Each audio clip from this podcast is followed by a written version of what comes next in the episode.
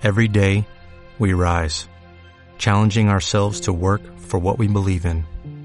At U.S. Border Patrol, protecting our borders is more than a job, it's a calling. Agents answer the call, working together to keep our country and communities safe. If you're ready for a new mission, join U.S. Border Patrol and go beyond. Learn more at cbp.gov/careers. Estás escuchando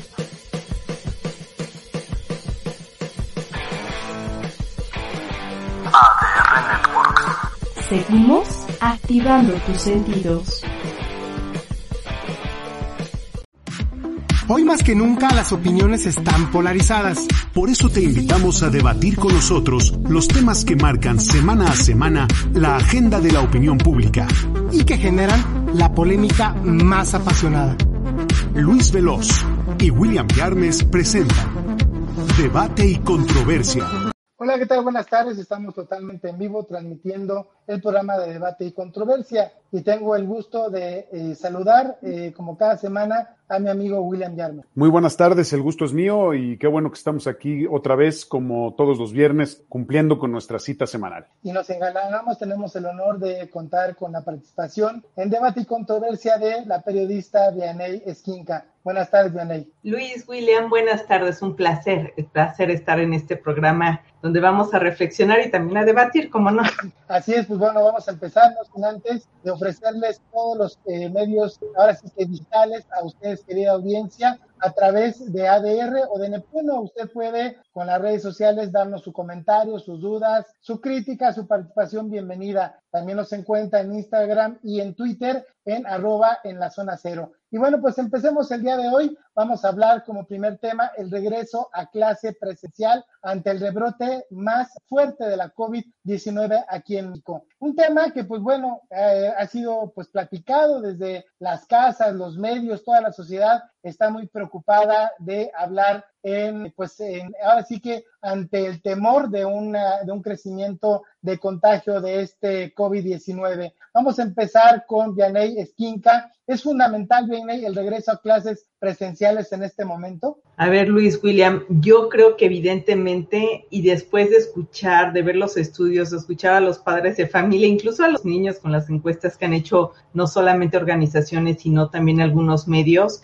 creo que es necesario y urgente que los niños regresen a las actividades presenciales, no solamente porque están presentando temas eh, tan graves como enfermedades mentales, como eh, se han aislado, como que incluso se han vuelto mucho más huraños. Muchos padres nos han dicho. Aquí el problema no es la urgencia de regresar, el problema es qué tanto se está planeando o qué tanto se preparó el gobierno para esta etapa. La duda no es, creo yo, si deben o no, porque la evidencia nos dice que los niños están padeciendo y sufriendo mucho en sus casas y los padres de familia también. Aquí el punto es, el gobierno preparó, tuvo esta infraestructura, esta comunicación para que los niños regresaran en un pico que tenemos muy alto, cada todos los días rompemos eh, récords de contagio, pues te diría que esa es la preocupación. Creo también que debemos aprender a vivir en una nueva normalidad. Es que no podemos dejar a las actividades, ni podemos dejar a la gente que se quede en sus casas, porque eso está provocando muchos otros problemas económicos y sociales. Aquí el punto es, el gobierno está preparado para hacerlo y lo que nos ha dicho es que no. El tema de la famosa carta de que si la pusieron o no la pusieron, el presidente la vio,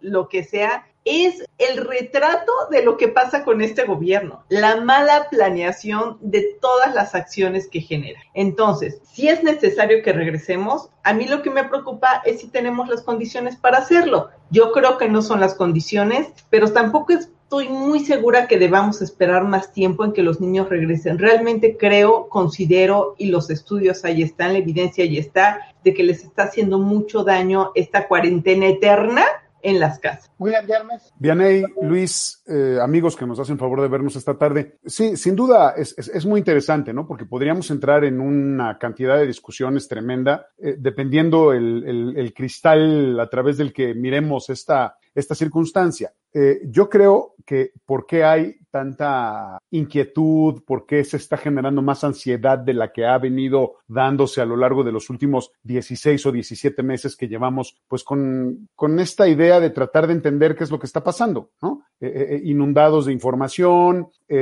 preocupados porque la COVID está ahí, porque estamos viendo lo que ocurre y de pronto algunos lo tenemos muy cerca el problema, otros no lo han visto y entonces eso genera una serie de opiniones tan encontradas como que hoy todavía hay gente en muchas partes del mundo, no nada más en México, que no cree, ¿no? Que exista la COVID o todavía hay, y no es broma, todavía hay gente que cree que es un invento eh, para controlar a la humanidad, ¿no? O sea, esos son como un poco los extremos, digamos, ¿no? Que, que, rayan en lo absurdo. Yo lo que creo, estrictamente hablando de nuestro país y tratando, bueno, no tratando de entender, sino simple y sencillamente tratando de leer lo que está, lo que está ocurriendo, lo que dice el gobierno, lo que dice la gente que se encarga del sector educativo y lo que pasa alrededor de la comunidad en general, yo lo que creo es que primero nos acostumbraron a una cosa, nos acostumbraron a tenernos encendido un termómetro todos los días, en donde nos enseñaban una gráfica, nos exponían una cantidad de información,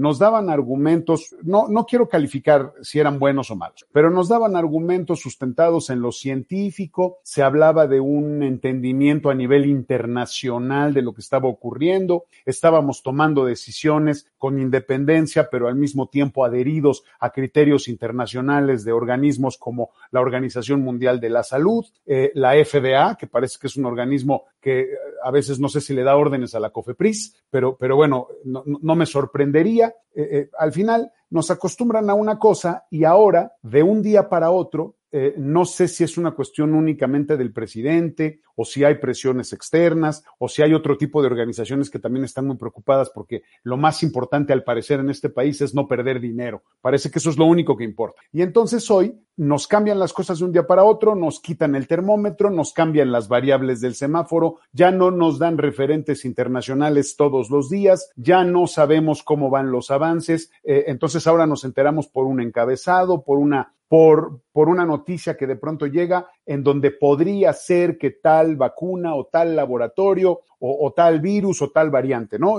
Podría ser. Algo es así todo el tiempo. Podría haber pasado, podría haber ocurrido. Entonces, de pronto nos, nos cambian el ritmo que veníamos llevando, tratando de entender si subían o bajaban los contagios, si subían o bajaban las hospitalizaciones, si subían o bajaban eh, las muertes, y hoy de pronto todo se concentra en vamos a la, vamos a la escuela el 30 de agosto, y en el caso de la Ciudad de México, eh, Sheinbaum diciendo, ya están bajando las hospitalizaciones, pero no presentan ninguna información. O sea, no, no, no muestran nada. No, no, no, vemos las gráficas que veíamos antes todos los días. Incluso hubo una época en la que la conferencia diaria de la Secretaría de Salud se presentaba por estados el, el, el ritmo, por decirlo de alguna manera, de la, de, la pandemia. Entonces, bueno, ese me parece que es un problema grave porque entonces nos están haciendo girar otra vez todos nuestros instrumentos y, y, dirigir nuestras naves hacia donde ya no íbamos, ¿no? Porque se supone que teníamos que haber esperado. Y eso se junta, teníamos que haber esperado que no sabemos porque todavía seguimos eh, caminando en paralelo entre lo que pasa con la COVID-19 y el desarrollo del coronavirus y con el calendario. O sea, todavía estamos esperando que el 30 de agosto, es un decir, ¿eh? que el 30 de agosto bajen los contagios. ¿Por qué? Pues porque para nosotros, desde nuestra perspectiva como seres humanos, pues ya estuvo bueno, ¿no? O sea, ya estuvo de COVID, entonces ya, por favor, que ya que le pare, cuando menos que tenga un poco de misericordia ahora para las fiestas de septiembre, o, a ver si para Navidad ya nos deja irnos de vacaciones. Pues no, es que no es así. O sea, no es así. El primero de enero, la COVID-19 va a seguir en el mundo y probablemente con una cuarta ola. Ya la India se está preparando y ahora parece que ya lo entendieron para su próxima ola de contagios, ¿no? Entonces, ese es un tema, ese es el primero. Eh, sin pensar en todo lo demás que se ha venido sumando eh, en esta trayectoria y voy a tratar de ser muy breve. Eh, primero, creo un poco en, tratando de entender por qué la insistencia de regresar a la escuela, porque ya estamos un poco más, un poco más protegidos eh, contra la COVID-19 porque una parte no considerable ni importante, pero todavía conforme pasa el tiempo cada día tenemos más vacunados. Entonces, en teoría, estamos un poco más protegidos. Parece que, bueno, se seguirá avanzando en ese sentido y de alguna manera, aunque sigue habiendo mortalidad, Parece que las personas que no están vacunadas, que son los jóvenes y los niños, son un poco más fuertes, tienen mejores defensas, aunque sigue habiendo problemas, pero parece que tienen un poco más de defensas, mientras la COVID no mute, no varíe y entonces ataque fuertemente a ese tipo de población, es decir, a los niños y a los jóvenes. Entonces, parece que eso sirve un poco como colchón para que la autoridad diga regresemos a esta normalidad. No se nos olvide, por favor, la otra característica de este país, que es la desigualdad económica en la que vivimos. Entonces, la gente no puede seguir en sus casas. Ese es un tema, ¿no? Tenemos que salir y tenemos que enfrentarnos y ver cómo lo resolvemos. Ahora, el problema social, y, aquí me llama, no me llama, me parece muy importante lo que dijo Vianey a propósito de todos los problemas que están teniendo las familias porque ya no aguantan a los niños en casa o los niños ya no aguantan a sus papás o a quienes los cuiden. Y, y eso es la verdad, es la verdad, porque, porque no estábamos acostumbrados a una convivencia tan constante, tan intensa, como la hemos tenido que llevar a cabo estos últimos 17 meses. Pero yo creo que ese problema, Vianey Luis, usted que nos hace favor de vernos, eh, yo creo que ese problema se debe de atender, pero tiene muchas otras aristas. Ese problema no lo vamos a resolver en la escuela. Creo que en este caso se lo estamos trasladando a la escuela, así como la Secretaría de Educación Pública junto con el gobierno les traslada a los padres de familia y a los cuidadores y a todos los que están con los niños, les traslada la responsabilidad porque el primer filtro, de acuerdo con el acuerdo que se acaba de, de, de poner, que entró en vigor, que está publicado en el diario oficial, el primer filtro tiene que ser en la casa. Y yo estoy seguro que hoy el 99% de los hogares no están en la capacidad ni en el conocimiento de crear un filtro para ver si sus hijos están o no están eh, en posibilidades o en riesgo de contraer una enfermedad, como principalmente la COVID-19, que es la que nos preocupa hoy. Entonces, eso me parece que es un tema que la autoridad tendría que replantearse cómo lo va a hacer. Yo lo único que leí lo único que leí en los acuerdos que están ya publicados en el diario oficial es que las escuelas deberán de dar acompañamiento a los papás o a los niños que los requieran. Perdón, más general que eso no entiendo qué es, ¿no? Y, y, y una serie de, de, ambigüedades que la verdad a mí no me gustan en lo más mínimo. Lo único que parece que quieren es que se regrese a la escuela y ya luego vemos cómo lo resolvemos. Eso. La otra, okay. seguimos con el problema, seguimos con el problema de la capacidad de adaptación. No acabamos de entender que esta es una vida diferente, que es una vida nueva, que no podemos regresar a lo mismo en lo que estábamos hace 17, 18, 19 o 20 meses. Y por último, me queda clarísimo me queda clarísimo que no hay un escenario propicio para regresar porque la sociedad tiene miedo. La sociedad tiene mucho miedo y dejar a los niños en la calle, dejar a los niños en la escuela, llenar, sobresaturar el transporte público más de lo que ya está, porque los niños van a tener que salir, tener más gente en las calles, va a provocar otra serie de problemas que no creo que estemos preparados para resolver. Pero okay. como Sheinbaum dice que están bajando las hospitalizaciones, pues en una de esas eh, ya sabrán cuándo se va a acabar la COVID-19, ¿no?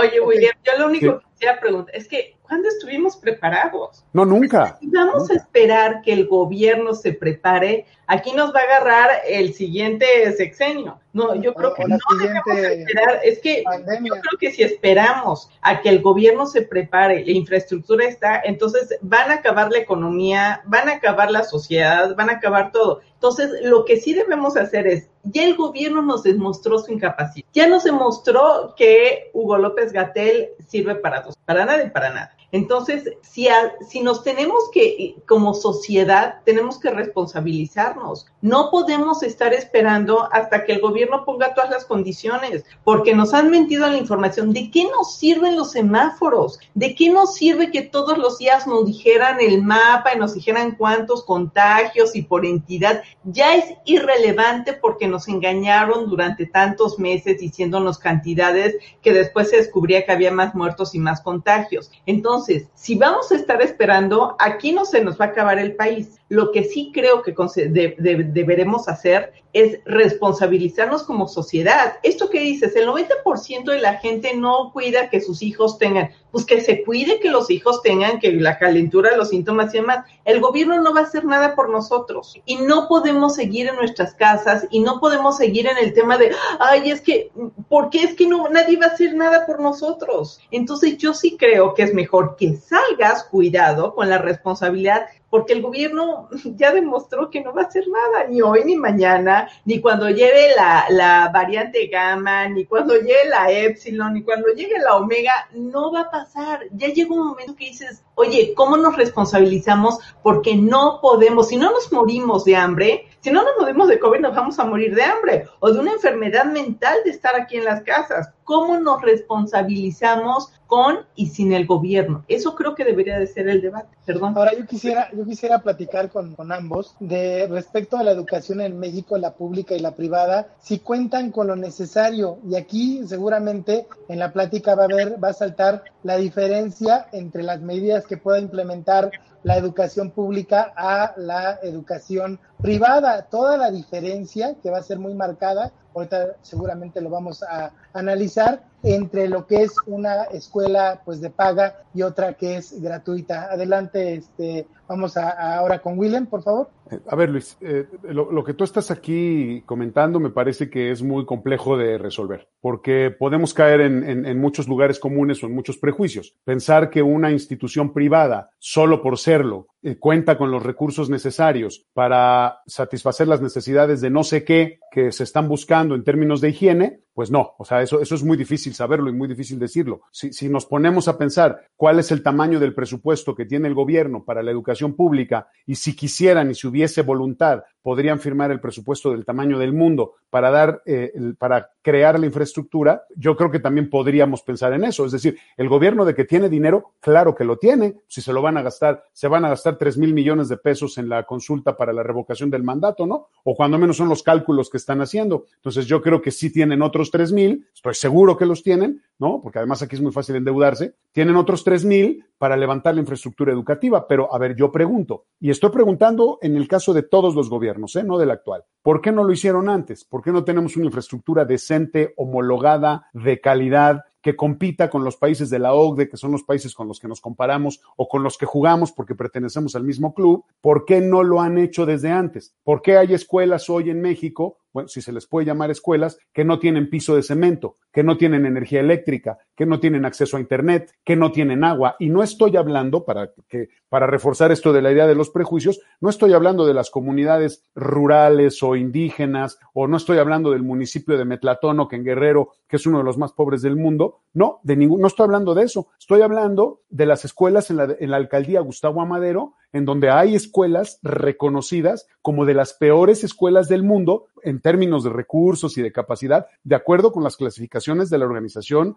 de, la, sí, de la Organización de las Naciones Unidas. Entonces, eh, a mí me preocupa un poco hacer el análisis desde esa perspectiva. Aquí tiene que ver con la dirección de cada una de las instituciones y lo que les permitan hacer. Hay universidades preparatorias, secundarias, primarias, eh, jardines de niños privados que tienen la voluntad, que entienden la importancia de su negocio y que le están invirtiendo para que los niños estén lo más seguros posible en, sus instalaciones. Yo quiero pensar, no lo sé, no tengo la información, que hay escuelas públicas en todos los niveles que también están haciendo el esfuerzo por eh, recibir a los alumnos en la mejor manera posible. Pero yo lo veo muy difícil y no me gustaría dejarlo todo o reducir todo al tema de lo económico. ¿No? Yo creo que hay muchas otras cosas ahí que, que, influyen en ese sentido. Y no sé si estoy logrando responder tu pregunta, Luis, pero, pero yo creo que la COVID no se resuelve con gel, la COVID no se resuelve con un termómetro, porque podemos repartir termómetros a todos los ciudadanos mexicanos para que se tomen la temperatura. No se resuelve con eso. Yo creo que se resuelve de otra manera y, y habría que ver también, que ya lo hemos dicho muchas veces, qué está pasando con la industria, cuáles son los temas, cómo va la investigación o qué hay detrás, que hoy todavía no tenemos un tratamiento, un medicamento que si te declaran positivo por COVID,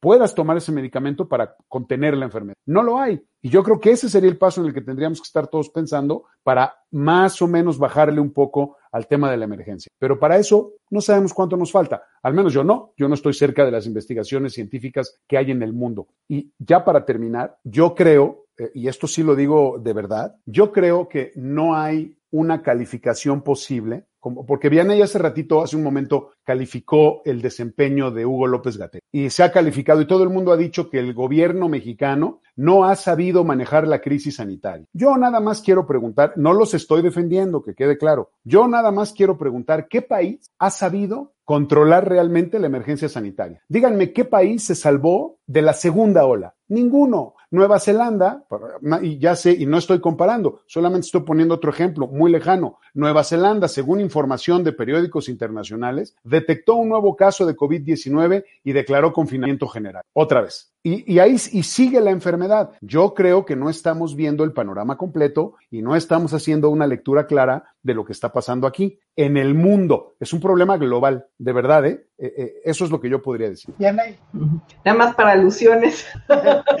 Nada más para alusiones. No sé cómo quieres que te comente, eh, William, qué países han hecho mejor trabajo, si por orden de alfabético, aparición o qué, porque definitivamente nadie en ningún país se esperaba el COVID, la COVID. Jamás, ninguno, ¿no? Desde que empezamos a escuchar en China, todos los países desestimaron el peligro y conforme fuimos viendo, empezamos desde que si era por contacto hasta que era por aerosol. Todo el mundo ha ido aprendiendo. Pero ¿dónde está el cambio? ¿Dónde está el cambio de paradigma? El cambio de paradigma es entender el problema, no minimizarlo, que lo hicieron muchos países de Europa en la segunda ola y por eso no llegó la famosa tercera ola como ha llegado en otros países, donde es el aprendizaje lo adquieres y lo implementas. Por supuesto, todo el mundo estaba en este cambio de entender que si tocabas una, si tocabas tus verduras congeladas del, y, venía con virus, ya todos nos íbamos a contagiar. Eso ya ha ido pasando. En el caso de México, creo, que ha habido una soberbia muy grande y que por eso nos,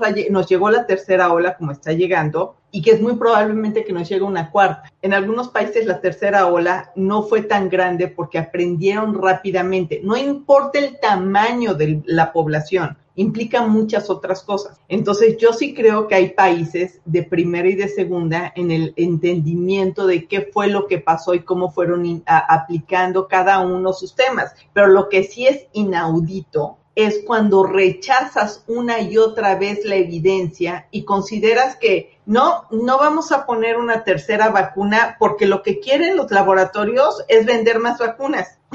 a ver, si no estás adquiriendo la evidencia científica que está diciendo que necesitas un refuerzo, sí estamos muy mal. Sí estamos muy mal porque entonces nos va a llegar la cuarta, la quinta, la sexta, porque no quieres entender por qué no está dentro de tu agenda. Entonces, a todos nos agarró de sorpresa pero sí hay países de primera y de segunda en respecto a cómo enfrentamos y cómo hemos ido aprendiendo o cómo han ido aprendiendo. Eso es alusiones personales. Ahora, respecto a lo que comentabas, eh, Luis, yo coincido con William que es, también no hay manera de decir es que las, las escuelas eh, privadas versus las públicas. Yo creo que el año 2020 fue un año perdido para todos. Tú preguntas a las madres y a los padres de familia y qué aprendizaje puedes tener en una computadora cuando somos seres humanos acostumbrados a un contacto personal. Y eso no tiene que ver nada con que si eres escuela privada o pública lo único que sí es que en las escuelas privadas ya tenías más o menos la infraestructura para hacer Zoom,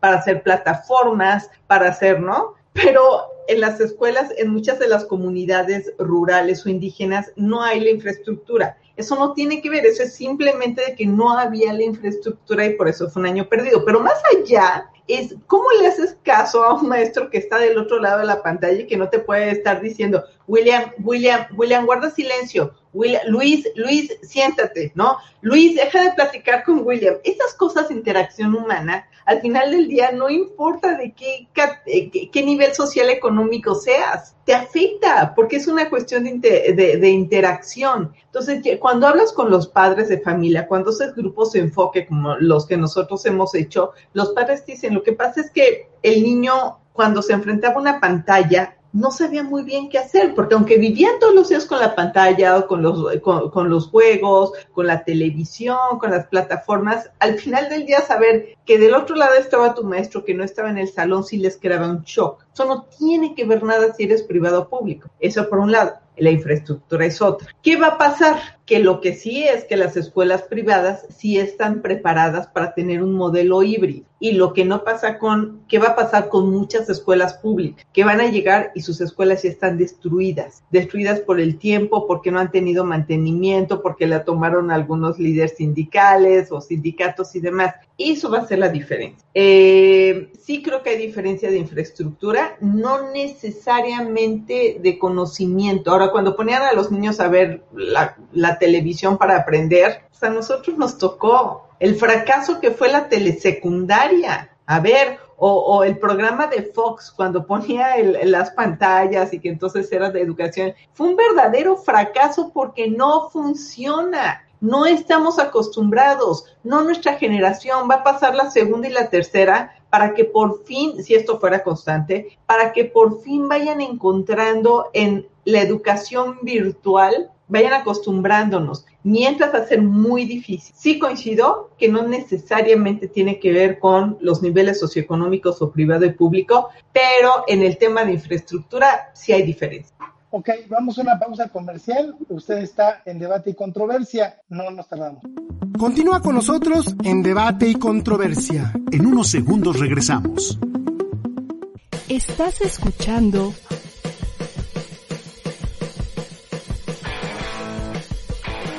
ADR Networks. Seguimos activando tus sentidos.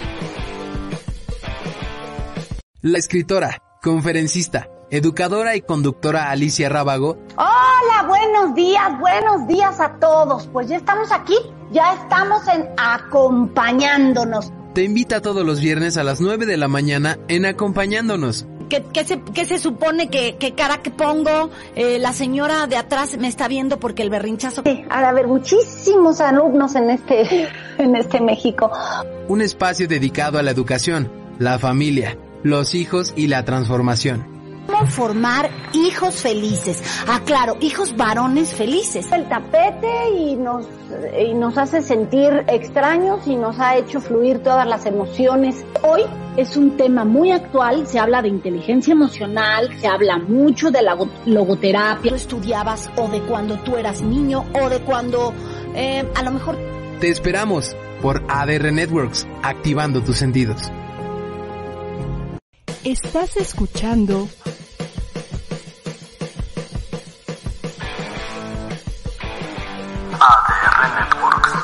Seguimos activando tus sentidos. Ya estamos de regreso en debate y controversia. Que continúe la polémica.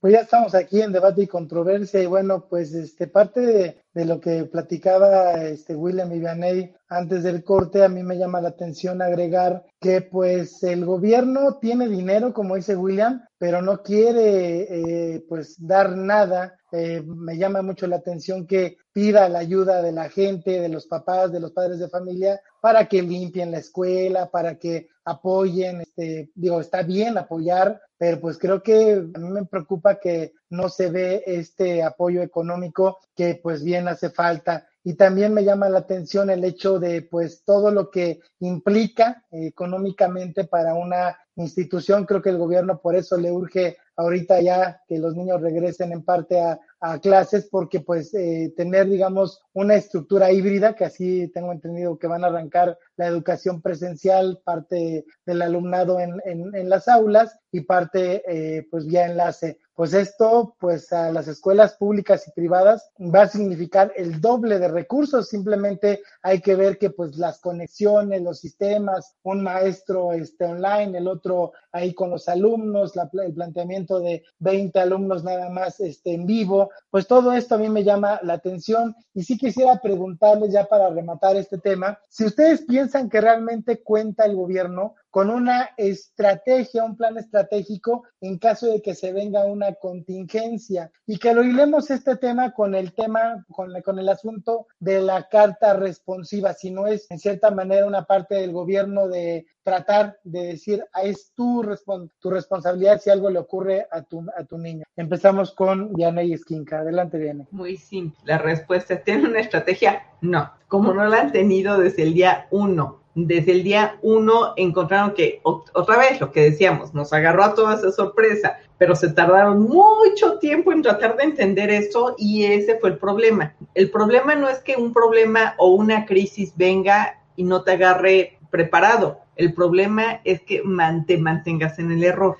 Luego, el tema de, bueno, ¿qué sigue? Eh, lo que les comentaba en la primera intervención, el famoso tema de la carta es una crónica de lo que ha sido este gobierno en el, en el manejo de la pandemia. Es error, es eh, negar o justificar lo injustificable, es tratar de, eh, es que los maestros o los, los padres de familia deben de tener la responsabilidad, no siempre no, es que ese es el gobierno, es que somos libres, es que nadie debe hacer nada. Es un verdadero desorden. Esta carta simplemente es un espejo de lo que ha estado pasando en los últimos meses. No me, me indigna, pero no me sorprende. Esta fue de risa loca, de un México bizarro. Entonces, eh, yo creo que no estamos preparados y por eso mismo insisto en mi punto de que no debemos esperar que el gobierno nos prepare el camino porque eso no ha sucedido y no va a suceder. Lo único que es, oye, tú, individuo, ciudadano, ciudadana, cumple tu responsabilidad, vacúnate, porque esa es la mejor manera de la convivencia. Y número dos, cuídate. Y cuida a tus hijos y cuida a los tuyos. Usa cubrebocas, mantén la sana distancia, no vayas a reuniones masivas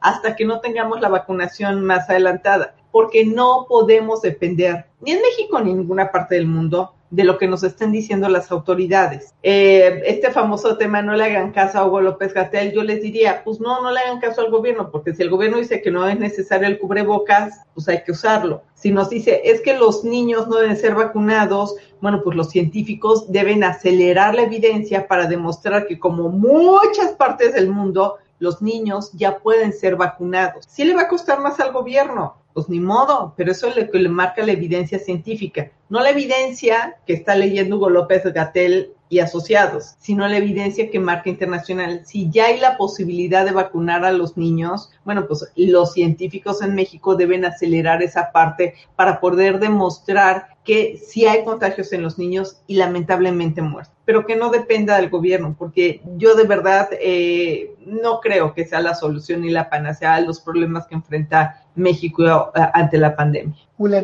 Que si tienen una estrategia, pues no creo que la tengan muy clara, a pesar de que han tenido suficiente tiempo para pensar lo que deben hacer o eh, cómo deberán actuar en los, las próximas semanas y en los próximos meses si es que ya les surge tanto regresar a la escuela. O sea, me queda claro que no la hay. Lo que están haciendo es empujando a la gente a salir. Eh, tanto es así que ya se declaró la educación una actividad esencial, entonces ya no está ligada a las decisiones, valga la expresión, del color del semáforo. O sea, ya eso ya, insisto, se acabó. Por eso yo dije hace unos minutos que nos acostumbraron a cierta dinámica, a cierto ritmo, hasta cierto punto, a cierto rigor, eh, y después nos lo cambiaron todo, ¿no? Y yo creo que si en un país no tienes a alguien que de alguna manera medio te dirija, pues entonces la cosa se convierte en un desastre, ¿no? Alguien tiene que saber. Entonces, ¿para qué pones a los funcionarios públicos? ¿Para qué pones a los mandatarios si no están para eso, para administrar los recursos del país y para tomar decisiones que se supone son las mejores para el país? Pero bueno, esa es una discusión que va para otro lado y, que podríamos analizar eh, con el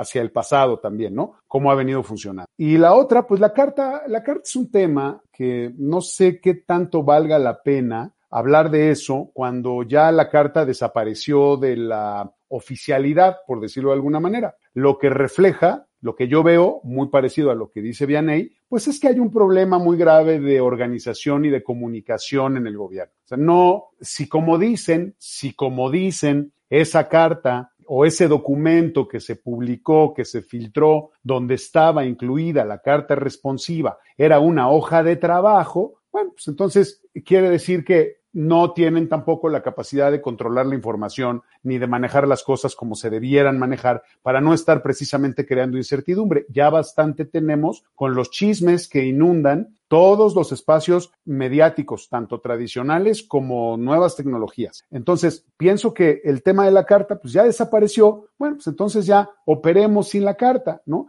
Porque entonces ya vamos a empezar al tema de la simbología. ¿Qué significa, no? ¿Y a quién le estamos cargando toda la, responsabilidad o toda la culpa? Pues bueno, está claro que, está claro que este gobierno, hablando de México, que es nuestro país, no ha tenido la capacidad para enfrentar el problema como debe ser. Pero no es este gobierno, son 32 gobiernos estatales que también tienen, también tienen su vela en el entierro y también tienen su responsabilidad en este juego. Entonces, habría que ver cómo se están comunicando entre ellos, si es que hay una buena comunicación, para ver si tienen claro cómo van a enfrentar la presencia de SARS-CoV-2 en México y un regreso a clases a nivel nacional.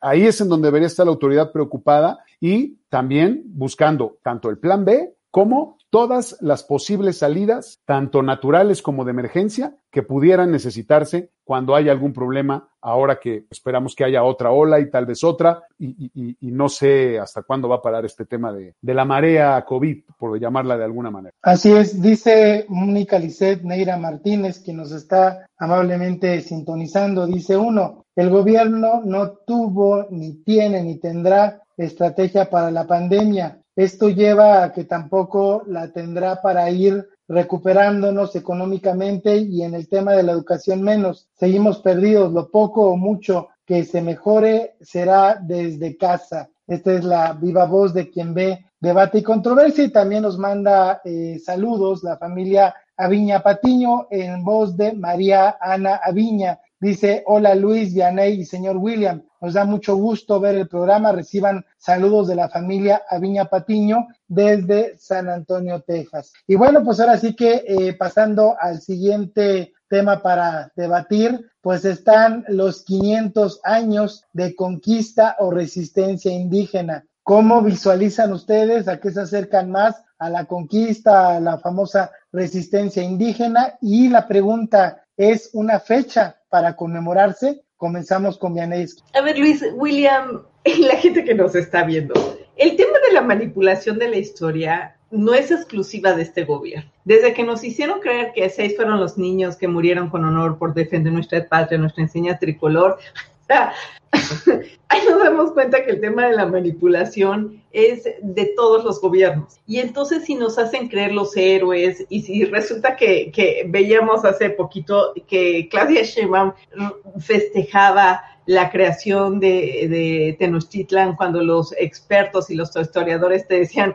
oye, no, no fue, fue en el 25, ¿no? Fue en el 1525, no, no, no fue en el 21, ¿no? Todos los gobiernos tienen esta famosa y esta, esta tentación de manipular la historia para poderla convenir a sus intereses. La historia y, y muchos se dice, lo escriben los eh, ganadores, ¿no? ¿Quién fue el ganador? Ahí escribe la historia. Y yo tengo una teoría que alguna vez se le escuchó a un historiador que decía, es que además los que son nuestros héroes es que no vivieron lo suficiente para demostrar que no lo eran tanto, los mataron justo a tiempo, ¿no? Y entonces tenemos nuestros héroes que murieron fusilados por defender los valores, pero porque no, no llegaron al gobierno para demostrar de qué están hechos, ¿no? Muchos de los políticos. Dicho esto, eh, lo que está haciendo eh, el presidente no es nuevo. Esta manipulación para querer encajar en este tema de ahora el nacionalismo, es algo muy común. A mí lo que me preocupa es esta tentación de polarizar.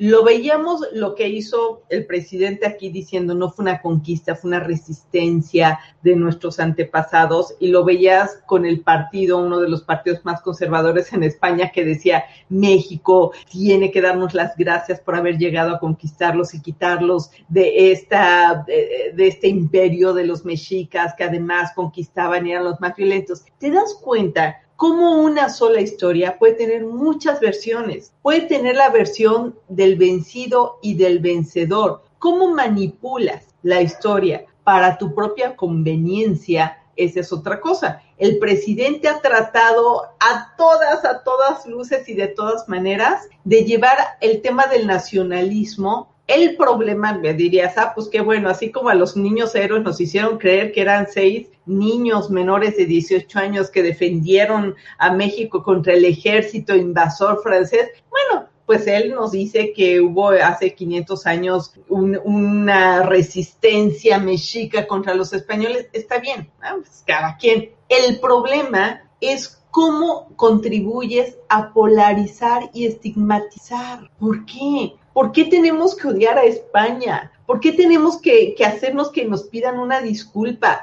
¿Por qué tener este tema de los indígenas y nuestros antepasados por un lado y el otro son los fifís? El resto, la clase media asquerosa que no cree en estas cosas. Ese es mi punto, la radicalización, utilizar la historia para polarizar para hablar de buenos y malos, que siempre ha sido, pero ahora además con un odio y una división. Eso es lo que no estoy de acuerdo. Si tú como gobierno quieres decir que es una resistencia indígena versus una conquista, está bien, es tu narrativa que quieras manipular y decir que vamos a festejar la gran Tenochtitlan en el, en el 21 y no en el 25, como muchos historiadores señalan que debió ser, polarizar, eso sí es donde yo no admito. No admito que se utilice la historia para crear estos dos parámetros y radicalizar las posturas. Ahí sí es donde no, no, no consigo esta parte. Mi querido William. El manejo de la historia tradicionalmente ha sido una cuestión de poder y de control. No, eso no debe sorprender a nadie. Eh, Vianney ponía el ejemplo de la historia de los niños héroes, ¿no? Y la toma del castillo de Chapultepec. Eh, si nosotros vamos a la historia hace varios siglos, eh, la historia ha sido exactamente igual en ese sentido. Es parte del manejo de la información y es parte del manejo de las ideologías y de las creencias y del control y de la manipulación de los pueblos. Eso está claro. Cuando hablamos de las fake news, hablamos de hace más de dos mil años, ¿no? De la existencia de noticias falsas. Y pusimos ejemplos mucho más modernos en la época de la Segunda Guerra Mundial, ¿no? Las radios en alemán, las radios en francés, las radios en inglés, las radios en francés creadas por los alemanes y las radios en alemán creadas por los franceses diciendo los franceses van ganando y la otra diciendo los alemanes van ganando, ¿no? O sea, eso, eso es algo que ha venido ocurriendo todo el tiempo. Es como, bueno, así, tal cual, para no buscar ninguna comparación. Ahí está el tema. Eh, y aquí yo veo un abuso por parte de las autoridades o de quienes, de quienes hablan, de las voces que están ahí presentes y de quienes reciben los reflectores. No sé si necesariamente son autoridades o no. Creo que a veces les queda grande el nombre de autoridades. Pero creo que se aprovechan de la necesidad de los pueblos en general, de los pueblos, estoy hablando del mundo, es un fenómeno global, se aprovechan de la necesidad de una identidad. Y hemos hablado mucho del concepto de identidad aquí en este programa. Y yo creo que en gran medida eh, también a veces los políticos juegan un papel demasiado perverso, creyendo que la gente no tiene la suficiente capacidad ni la suficiente inteligencia, y ese sería eh, motivo de otro estudio, de otro análisis, que los pueblos o la gente no tiene la suficiente inteligencia como para tratar de buscar otras fuentes. Eh, es decir, si aquí los que van a determinar cuál es el curso de la historia son el presidente y la jefa de gobierno de la Ciudad de México, pues perdón, pero si, si la gente les está dando toda la credibilidad a ellos o a los representantes de un partido de ultraderecha en España, o sea, si eso es lo que está pasando, pues entonces estamos muy mal como sociedad. El análisis no es lo que están diciendo ellos ni cómo están manipulando la historia. El problema es lo que nosotros nos estamos creyendo. O sea, si mi vecino viene y me dice una cosa, ya me la creo nada más porque sí. Perdón, pero el presidente de la República y Claudia Sheinbaum y los representantes de este partido español, que no recuerdo su nombre, no son los voceros oficiales de la historia, no son historiadores, no están certificados, no tienen una investigación que compruebe y que sustente lo que están diciendo. A ver, tenemos que separar el juego político, el discurso político, de la realidad, o cuando menos, no de la realidad, sino de la circunstancia de la historia misma, de, de, de de la cadena de hechos que han venido ocurriendo a lo largo de la historia. O sea, no podemos nada más creer eso, porque si vamos a hablar de esos mitos, bueno, perdón que me meta, pero recordemos al cardenal Schulenburg cuando dijo, a ver, no se la crean tanto, no sean tan ingenuos, y lo callaron inmediatamente, ¿no? No quiero recordar la historia porque no quiero ofender ninguna sensibilidad religiosa que pudiera haber en nuestro público, pero, o sea, creo que también tenemos que apelar a eso, y para eso existen los medios de comunicación, precisamente para promover la reflexión, el análisis, estimular la posibilidad de ver desde otras ópticas este tipo de cosas. O sea, si cerramos la historia de México o la caída de Tenochtitlan diciendo que fue una conquista o fue una resistencia, punto, se acabó, entonces no estamos entendiendo nada. O sea, no estamos entendiendo nada. No estamos leyendo todo lo que estaba pasando en el mundo en ese momento. ¿Cuál fue el papel que jugó España para que ocurriera lo que ocurrió aquí? ¿Qué pasó con otros países de lo que era Europa en ese tiempo? ¿Cómo estaban las necesidades políticas, económicas, sociales del orbe eh, y, cuáles eran las circunstancias que se vivían. O sea, creo que a veces la, la manera reduccionista en la que los gobiernos en general manejan las cosas, me parece que son perversas, por decirlo menos, lo menos, abyectas y amorales. Son mis tres calificativos para esto que veo. La verdad es que me, y me preocupa que el debate en los medios de comunicación sea ese, ¿no? Creo que una de las primeras cosas que dije cuando empezamos el programa, Luis, aquí fue, se están ocupando de cosas, ellos, ¿no? O sea, claro, lo hacen para distraer, se están ocupando de cosas que no son trascendentes. Y me preguntaban, ¿y qué es trascendente? Pues trascendente es que haya comida en tu mesa. trascendente es que haya trabajo, trascendente que haya una educación de calidad que te permite elevar tu nivel de vida y de satisfacción. Eh, eh, ¿Cuáles son los temas importantes? Pues de verdad promover las libertades de los seres humanos, que los grados de libertad que tenemos los hombres y mujeres en México cada vez sean mayores, que tengamos un panorama mucho más amplio, más promisorio. Esa es la idea y no estar peleando si, si queremos que el presidente se relija o no y que si la pregunta para que se relija está bien o está mal. Es que no es por ahí, no es por... Siempre, lamentablemente, y lo digo por última vez, lamentablemente el tema de lo político con todo lo que ello implica, ocupa demasiado tiempo de, de, de, del diálogo o de la discusión o del debate, si es que lo hay en nuestro país. Y creo que eso, la verdad es que distorsiona muchas cosas. Ok, bueno, eh, yo recalco la, eh, las, digamos, declaraciones del arqueólogo Matos Moctezuma, en el sentido que se sorprendía de esta visión, así lo llamó él, chabacana, desde pues el cambio del árbol, el nombre del árbol de la noche triste, el, el, cambio de las calles, estaciones de metro, le llama mucho la atención pues el, impacto que tuvo esta creación de un templo mayor de cartón, ¿no? Eh, prefabricado, este, montado, con producción de una de las empresas de entretenimiento CESA. Tengo entendido que pues es la que se la que tuvo la realización a cargo de todo este espectáculo. Me llama la atención, creo que si López Obrador eh, hubiese eh, sabido del impacto que tenía mediático y, y, emocional en los mexicanos, pues desde que arrancó su sexenio, él hubiese construido uno quizá no de tabla roca y sí un poquito más este No, no, espérame pues, Luis, pero pero qué va a construir? Perdón que te interrumpa, pero qué va a construir si a 250 pasos tiene el templo mayor? Sí, hombre? es lo que ¿Qué va sea, a construir? Eso déjame, no se necesita. Déjame, es que es déjame, pura manipulación. Es una, es una espérame, este, William, es una estoy siendo este sarcástico en el sentido de que si él hubiese sabido el impacto, pues lo hubiese, o sea, yo lo que me refiero es que hubiese armado uno en el cual él habitara, porque realmente desde su toma de posesión, él, pues ante los pueblos indígenas, o sea, él, él, es una persona bastante inteligente en el sentido de, pues, esta falta de identidad o este gusto por encontrar una identidad este, novedosa, llamativa, eh, orgullosa de un, eh, recordemos, este, desde pues eh, las canciones muy populares, las letras de José Alfredo, ¿no? Que eh, pues valoraba, ¿no? El ser del pueblo. Eso es a lo que refiero que el mandatario sabe muy bien por dónde eh, enfocar estas necesidades de identidad del pueblo y lo dijo el arqueólogo Matos que a él le sorprende esta parte. Yo de manera, eh, pues entre broma, sarcástica, pues digo que hubiera construido uno.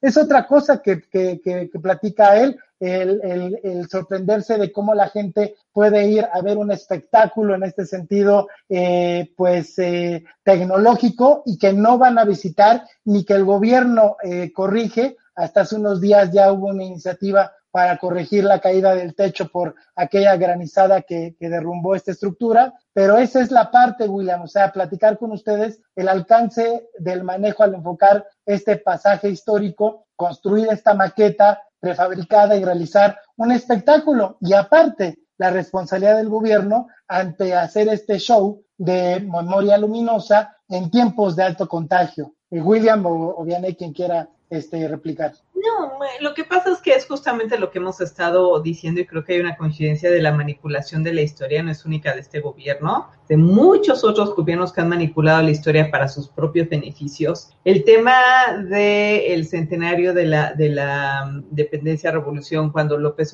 eh, cuando Felipe Calderón hizo este gran monumento de este héroe gigante, no, cada, otra vez, cada gobierno es medio libre, es entre comillas lo pongo porque al final del día todo sale del presupuesto público, de buscar algunos temas. Por supuesto, generó mucha controversia tener una maqueta, un espectáculo visual con todo el zócalo lleno en pleno COVID. Por supuesto, es que hasta la jefa de gobierno que le cuesta tanto trabajo reconocer sus errores, tuvo que reconocer que ay, se les fue la mano y que iban a buscar que no sucediera esto en siguientes ocasiones. Entonces, sí estamos viendo de una manipulación me sorprende que la gente se sorprenda. Lo único sorprendente de este caso es que lo hagan en pleno siglo XXI, porque eso lo hacían antes, se hacía en la época postrevolucionaria, porque necesitaban esta identidad de la que hablaba William, porque era necesario crear esta unidad en torno a estos héroes de cartón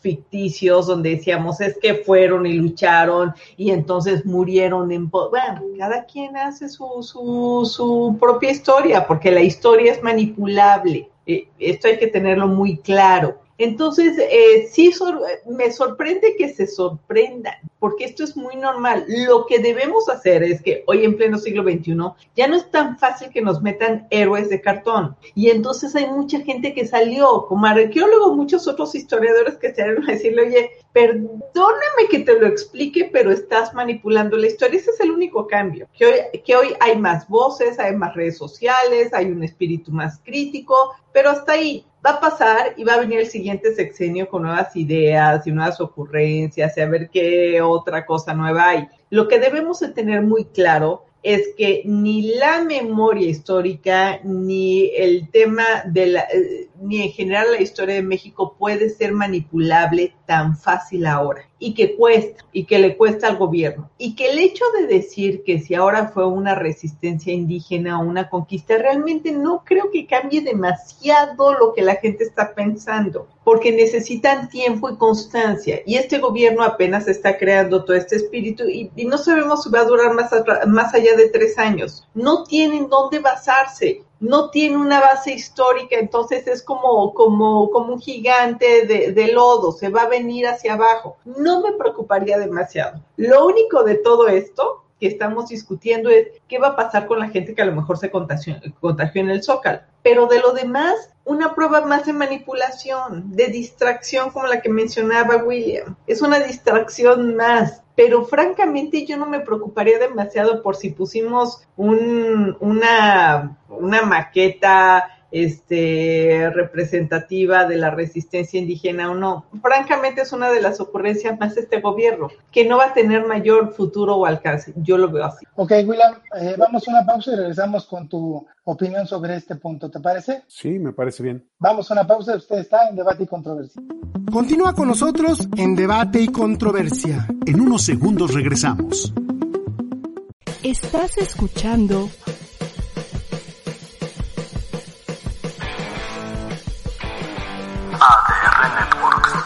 Seguimos activando tus sentidos.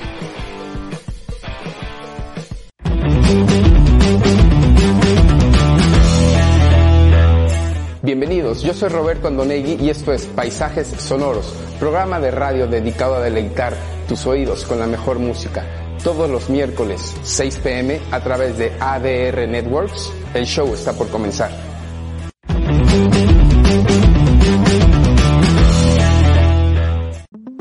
Ya estamos de regreso en Debate y Controversia. Que continúe la polémica. Adelante, William. Pues sí, en, en, en, realidad creo que no hay mucho más que añadir a este tema, ¿no? Eh, es decir, ahí está. No creo que le quite el sueño a nadie saber si fue una resistencia o si fue una conquista. Yo creo que hay muchas fuentes, hay muchos documentos, hay, hay muchos otros referentes y la gente que de verdad le preocupe, la gente que de verdad le interese, eh, pues simple y sencillamente tiene, no va, no se la acaba perdón por decirlo de esta manera, con la cantidad de información que hay. Esa es la verdad. Yo por eso digo, reducir las cosas a la fuente presidencial y a la fuente del gobierno de la Ciudad de México, me parece que no, ni siquiera tiene sentido. De verdad, me preocupa que, que haya tanto show mediático por ese tipo de cosas. A veces creo que mi crítica a los medios de comunicación es esa, se ocupan demasiado de ese tipo de cosas y no se ocupan de las cosas que son más trascendentes para este. Ok, bueno, pues vamos a pasar al siguiente tema, este, si me lo permiten. Pues vamos a hablar un poquito sobre la situación de Afganistán, básicamente lo que está ocurriendo, la participación de Estados Unidos, el papel que ha jugado durante 20 años Estados Unidos. Comenzamos con ese punto, ¿les parece? Adelante, Vianney, por favor. Fíjate que este es uno de los temas en donde cuando vemos de repente que es trending topic en las redes sociales, ¿qué pasa con la mayoría de la gente? Y cuando digo no solamente en México, sino la gran Latinoamérica y Estados Unidos, que es un país involucrado, sentimos que es un tema lejanísimo. Es más, ¿Dónde está Afganistán? Se preguntarán mucho. Yo, yo retaría a la gente que nos esté escuchando que me diga dónde estás y que me lo ubique en el mapa. ¿Cuál es el punto? Yo creo que es muy válido decirle a la gente, explicarle cuál es la importancia del tema y por qué estamos hablando hoy aquí de un tema donde oímos Afganistán, Estados Unidos, Talibán, e inmediatamente cerramos así nuestra cabeza y decimos, no tiene que ver con nuestra realidad. El problema es el famoso intervencionismo de Estados Unidos. La gente recordará que en el 2011, con la caída de las Torres Gemelas, estos ataques terroristas, el gobierno de eh, George Bush ubicó en Afganistán como aquel país que le permitía a los terroristas talibanes que los eh, patrocinaba y por eso entonces invade o interviene Afganistán y entonces ayuda al gobierno al gobierno de, de la oposición a surgir. Cuando Estados Unidos empieza a retirar, hay que recordar que el primer intento del retiro de, de, las tropas estadounidenses fue en el 2006 con Barack Obama y que no funcionó porque todavía no estaba muy fuerte todo esto y además el terrorismo seguía. Después cuando matan a Osama Bin Laden también se habló del retiro. Luego Trump es el que negocia el retiro en mayo de las, de las tropas de Estados, Unidos, de Estados Unidos. Ok,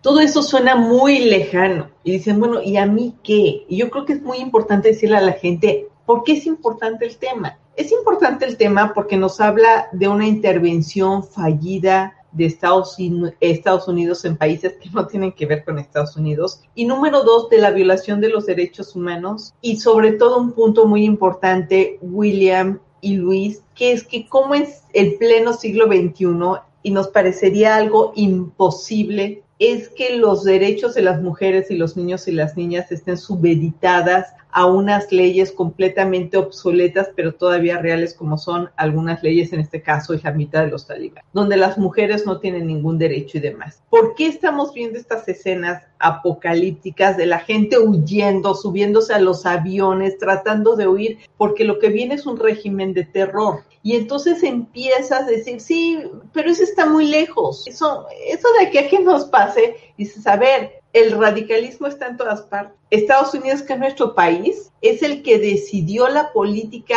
internacional de Afganistán y de otros muchos países. Entonces yo creo que es una llamada de atención para la humanidad sabiendo que esto no se ha acabado, que es una lucha permanente y constante contra el radicalismo y que simplemente, aunque parezca muy lejano, es un peligro que todavía existe a lo mejor no para países inmediatos como México el tema del terrorismo, pero ahí está. Entonces no debemos cerrarnos a escuchar este tipo de notas. Yo le decía a Luis cuando nos decía que íbamos a abordar este tema, decía, oye Luis, me preocupa porque yo no soy experta de, de, de conflictos internacionales ni de política internacional pero sí nos queda claro que hay un peligro que lo vemos muy lejos y no necesariamente está tan lejos, sobre todo porque sigue existiendo en nuestros tiempos y simplemente es más allá de entender el meollo del asunto de si se retiraron de los acuerdos que hubo, es los derechos humanos siguen estando asediados por grupos radicales en Afganistán y en muchos otros países. Julián Yarmes. Luis Veloz. Dígame usted su punto de vista. es que este es un tema, este es un tema verdaderamente sensacional para platicar de él porque eh, eh, eh, es, es, es, es ¿cómo decirlo? Es apasionante, ¿no? Y, un poco a propósito de lo que decía Vianney, claro que hay muchos especialistas en la región y hay muchos especialistas en este tema de conflictos bélicos y todo este tipo de situaciones, pero si uno empieza a recoger, y, y no tienes que ser especialista, con que tengas un poquito la capacidad de análisis, no sé si la tenga yo, pero voy a tratar de presentar algunos puntos que creo que son interesantes. Eh, a mí me llama muchísimo la atención el hecho de que, o sea, quiero decir, tomas algunos puntos y puedes analizar y puedes leer muchas cosas y puedes comprender muchas cosas. Primero, a mí me llama muchísimo la atención que en 20 años nadie haya dicho nada. Y, de, antes de esos 20 años, que nadie haya dicho nada del papel que jugó Rusia en Afganistán. Nadie. ¿No? Lo único que sabíamos de la presencia rusa en Afganistán era Rambo 2. Perdón, pero ese es el mundo en el que vivimos, ¿eh? Ese es el mundo en el que vivimos. Entonces, 20 años de la presencia estadounidense en un país, eh, habiendo hecho lo que hayan hecho, y la comunidad internacional no dijo absolutamente nada. Y eso es solamente un caso, porque como estos ha habido muchísimos, porque hay otros países que son responsables de lo que está ocurriendo en la región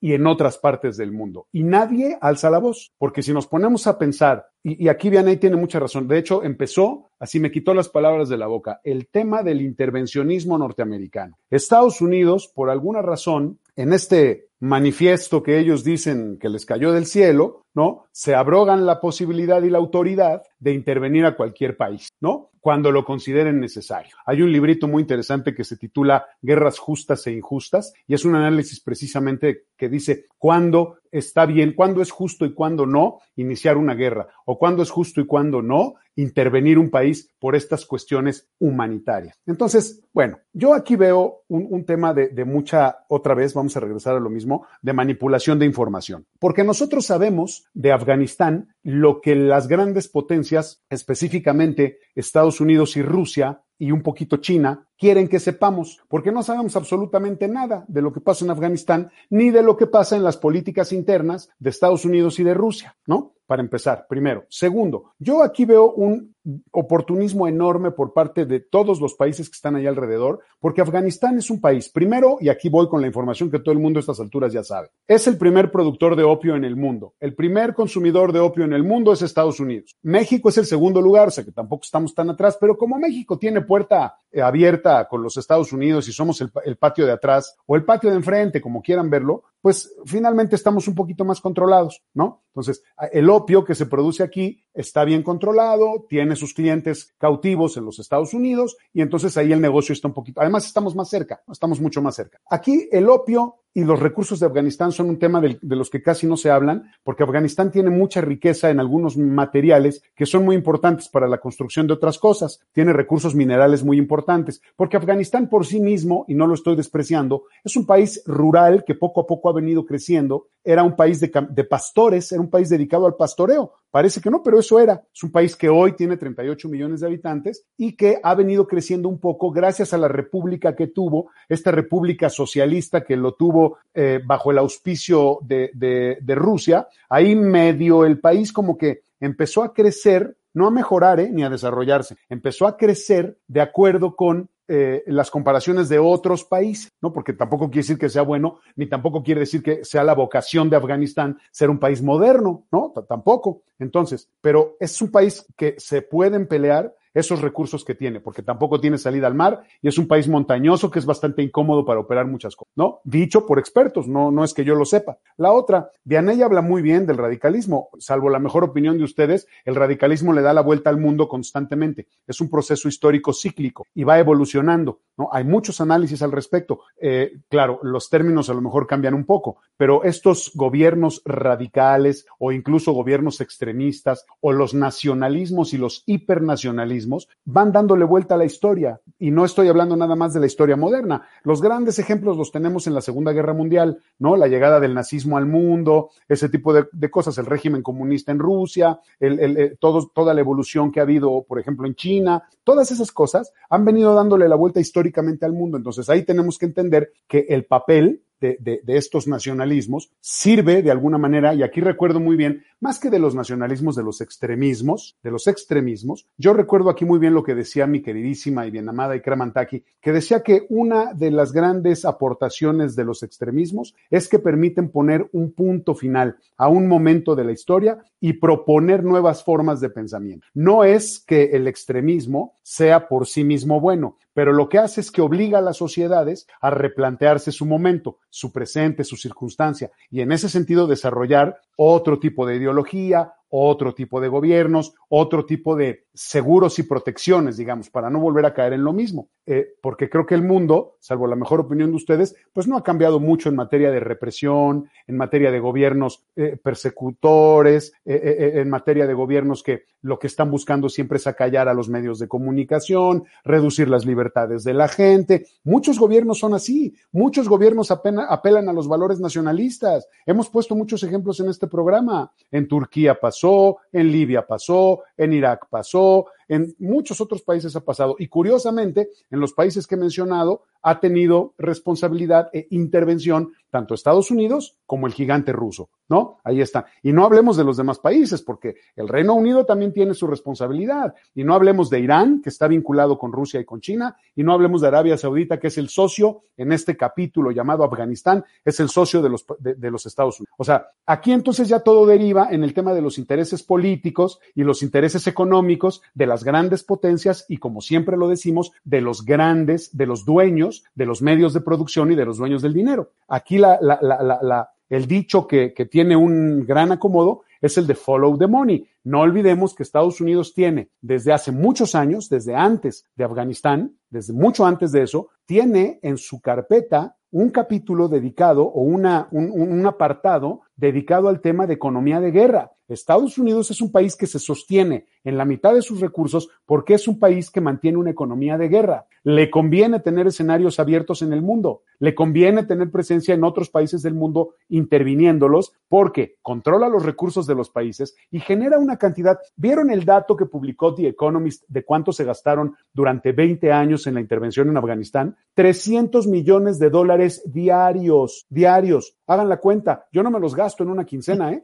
300 millones de dólares diarios durante 20 años, por el amor de Dios. ¿Dónde está ese dinero? No me digan que se quedó en las balas disparadas en Afganistán, ¿eh? Claro que no. La otra, para que no creamos que las cosas ya se acabaron. Estados Unidos tiene una estrategia tan clara en Afganistán que ya creó, en 20 años tuvo tiempo suficiente para crear una red lo suficientemente grande para tanto de mercenarios como de espías, como de personajes que pueden estar ahí controlando todo lo que ocurre al interior del país. Y si alguien dice, bueno, más bien lo que está pasando ahora con las guerras modernas es que Estados Unidos ya no va a tener que sacrificar a tantos hombres, porque ahora ustedes han de saber que Estados Unidos tiene una de sus bases más importantes en la zona en Qatar. Desde ahí puede controlar drones y puede controlar naves automáticas en caso de querer tener una intervención en Afganistán. O sea, ya no necesita sacrificar hombres, que es una de las grandes molestias del pueblo norteamericano, ¿no? Esa es, es, una. Eh, eh, y, y, la otra, me llama mucho la atención el, el doble discurso de Biden, porque Biden dice, nos teníamos que ir, pero si es necesario nos quedamos, porque eso dijo, ¿no?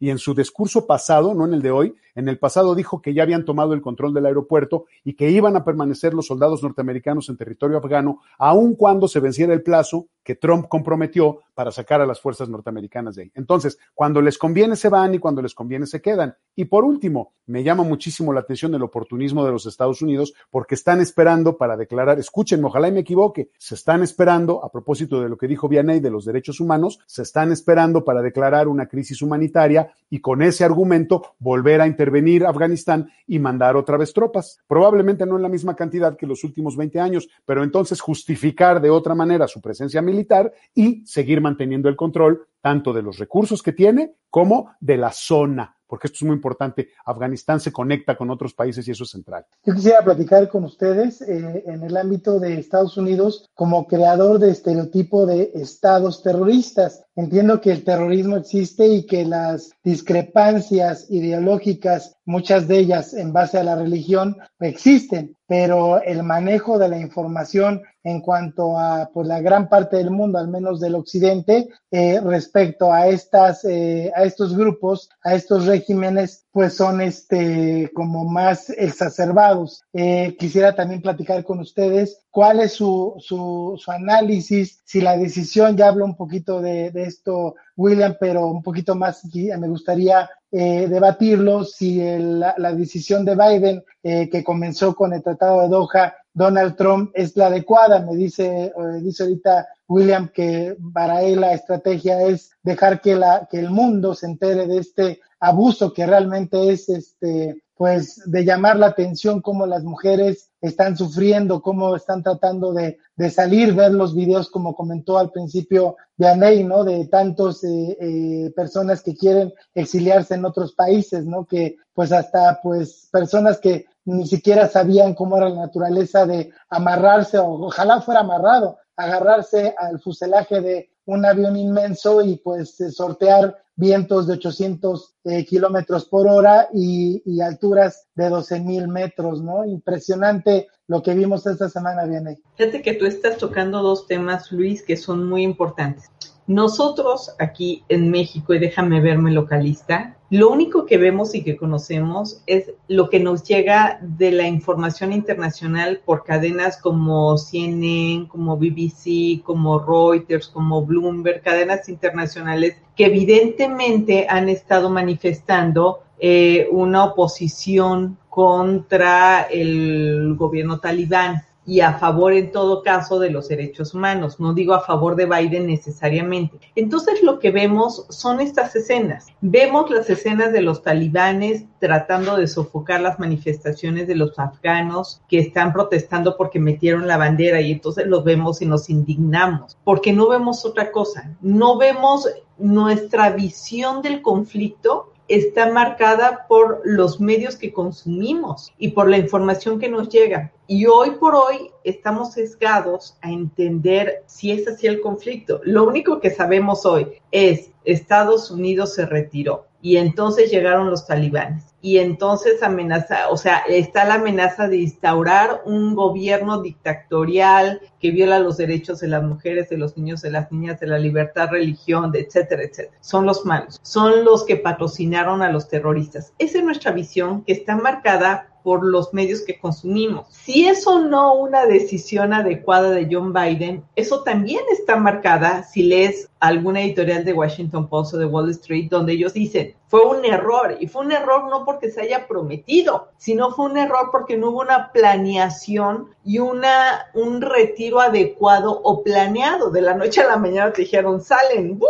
salimos. No sé si es la estrategia que está planteando en este momento William y que tú ya mencionabas de decir, no, lo que pasa es que quieren que veamos cómo son las violaciones y entonces ya cuando quede le va a dar pretexto para decir, oh, y como vean que se siguen violando, vamos a regresar a invadir. No lo sé, no estoy segura. Podría suceder porque así nos han demostrado que la estrategia de Estados Unidos para invadir nunca llega de la noche a la mañana. Lo que dicen periodísticamente te crean la camita, ¿no? Y entonces llega un momento que es una exigencia de la gente, es una exigencia de la OTAN, es una exigencia de la ONU de no podemos dejar que Afganistán sufra todos estos eh, estas tropelías. Estados Unidos nos hace el favor, por favor, de invadir. No lo sé si sea una estrategia, pero lo que, lo que me queda cierto ahorita que ustedes dos estaban comentando eso es que, que efectivamente nuestra percepción de lo que está sucediendo está marcada por la información que recibimos, que es la única que nos llega. Talibán es malo, Estados Unidos un error por haberlo retirado, oh, pobre gente de Afganistán, reciban países al tema de la migración, recibanlos porque están indefensos y están vulnerables. Eso es lo que lo sabemos. Y yo te diría hoy, oye, con la información que sí tengo o la información que he leído, John Biden cometió un error.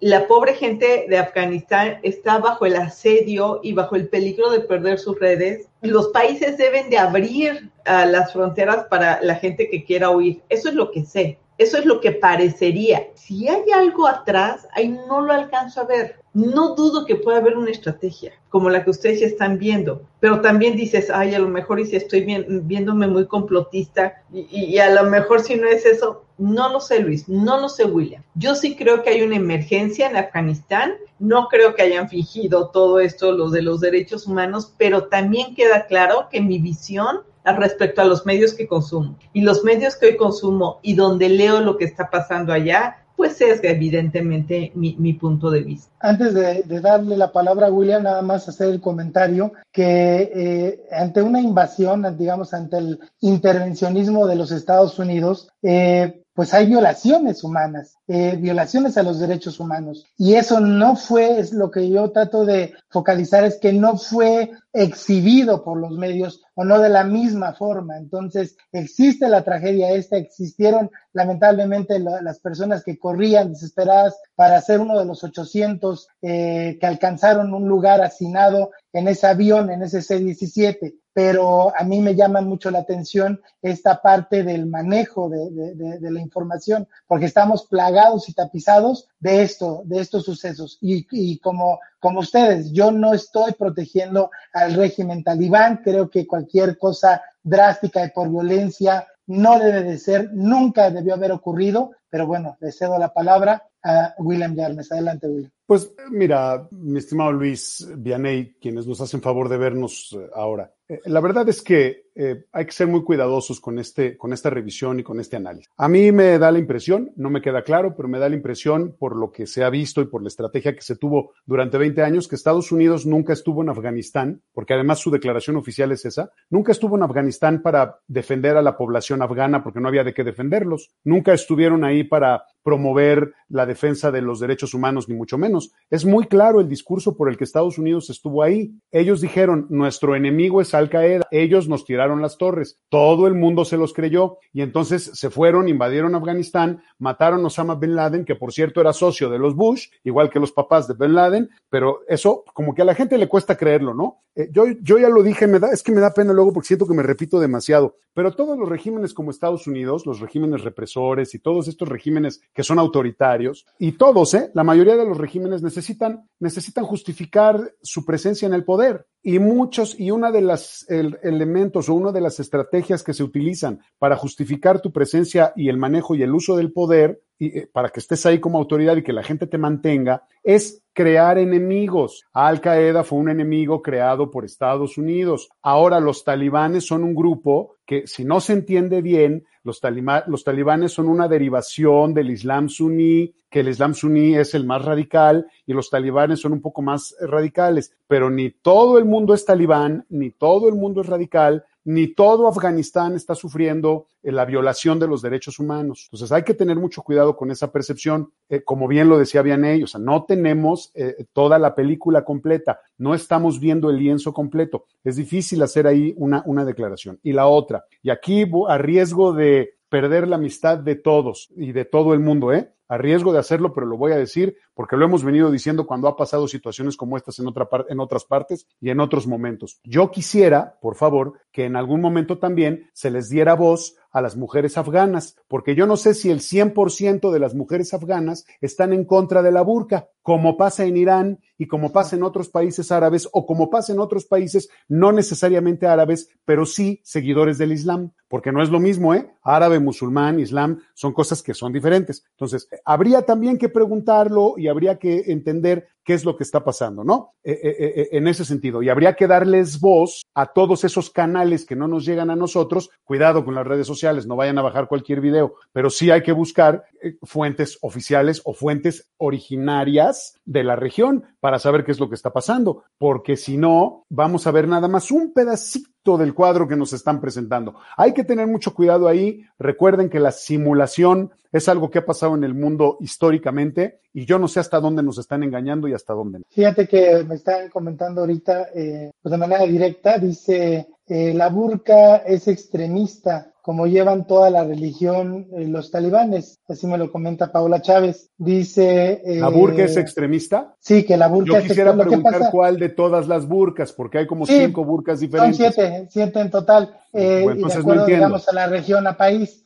Pero a lo que voy yo, lo que pasa es que en el programa de imagen pública tocamos el, el tema también en el sentido de que antes de 1990, de lo de la Rusia, de, de aquella época, hay imágenes de Afganistán donde la, la, vestimenta de la mujer era más orientada, más parecida hacia, hacia cómo nos vestimos, y obviamente en aquella época. ¿Más occidentalizada? Más habría occidentalizada. habría que ver. Según, habría que ver. según fotos Y, y, material que, que existe, ¿no? Pero también coincido contigo, William, y lo comentábamos anteriormente, que, por ejemplo, hay personas que no quieren estar en Cuba, hablando del tema Cuba, y personas que les gusta y que creen en el, en, el movimiento de la revolución cubana. Entonces, esto que apuntas para mí es de bastante, pues, este, eh, notoriedad, porque pues no podemos asegurar, creo que los tres llegamos al punto que no podemos asegurar algo que es demasiado complejo, demasiado amplio y aparte con el punto de vista que nosotros somos extranjeros y nadie puede hablar eh, tan con tanta precisión como que quien desarrolla el trabajo periodístico dentro de una nación, ¿no? ¿No les parece? Sí, de acuerdo completamente, de, de, acuerdo completamente. Lo único que te diría aquí es un tema de derechos humanos. No porque a mí eh, considere que está bien que mi marido me pegue, es que está bien, ¿no? Nada, nada más tener esta,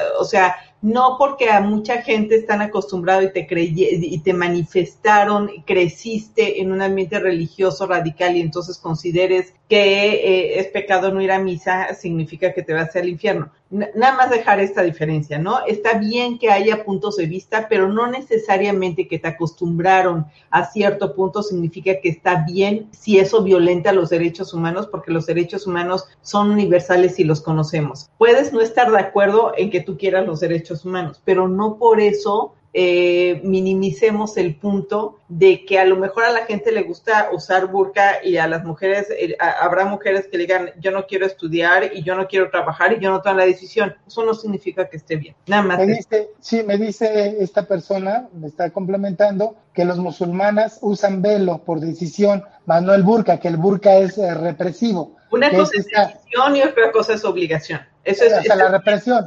No, una cosa es moda y otra cosa es la obligación, ¿no? Y en este sentido, lo que expone ella es que el régimen talibán obliga a las mujeres a nada más tener esta ventanita, el cual les permita poder interactuar con el mundo, cosa que están reclamando parte, porque yo también estoy con, con esa postura, habría que encuestar, habría que preguntarle a cada una qué tanto es, eh, qué tanto por ciento les gusta estar en, esa situación y qué, tanto no, ¿no? Bueno, pues se nos acabó el tiempo, ahora sí que fue, eh, ahora sí que se nos, se nos pasó de volada esta hora y media. Le agradezco a eh, Vianey Esquinca. Un placer, muchísimas gracias por la invitación, Luis William y toda la gente que nos escuchó. Muchas gracias. Le agradezco también a William Yarmes. No, nada que agradecer, al contrario, Vianey, qué gusto que estés aquí con nosotros en el programa y gracias a nuestros amigos que nos hacen favor de vernos todas las semanas. Yo le agradezco a Ricardo Hernández que está al control de ADR eh, en las instalaciones. Yo soy su amigo Luis Veloz. Los esperamos el próximo viernes a las 6.30 aquí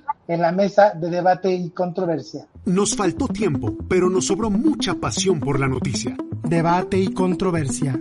La zona cero de la tendencia informativa. Te esperamos aquí el próximo viernes a las 8 de la noche. Por Neptuno y ADR Networks, activando tus sentidos. Nos encanta pensar diferente. ¿Y a ti? Estás escuchando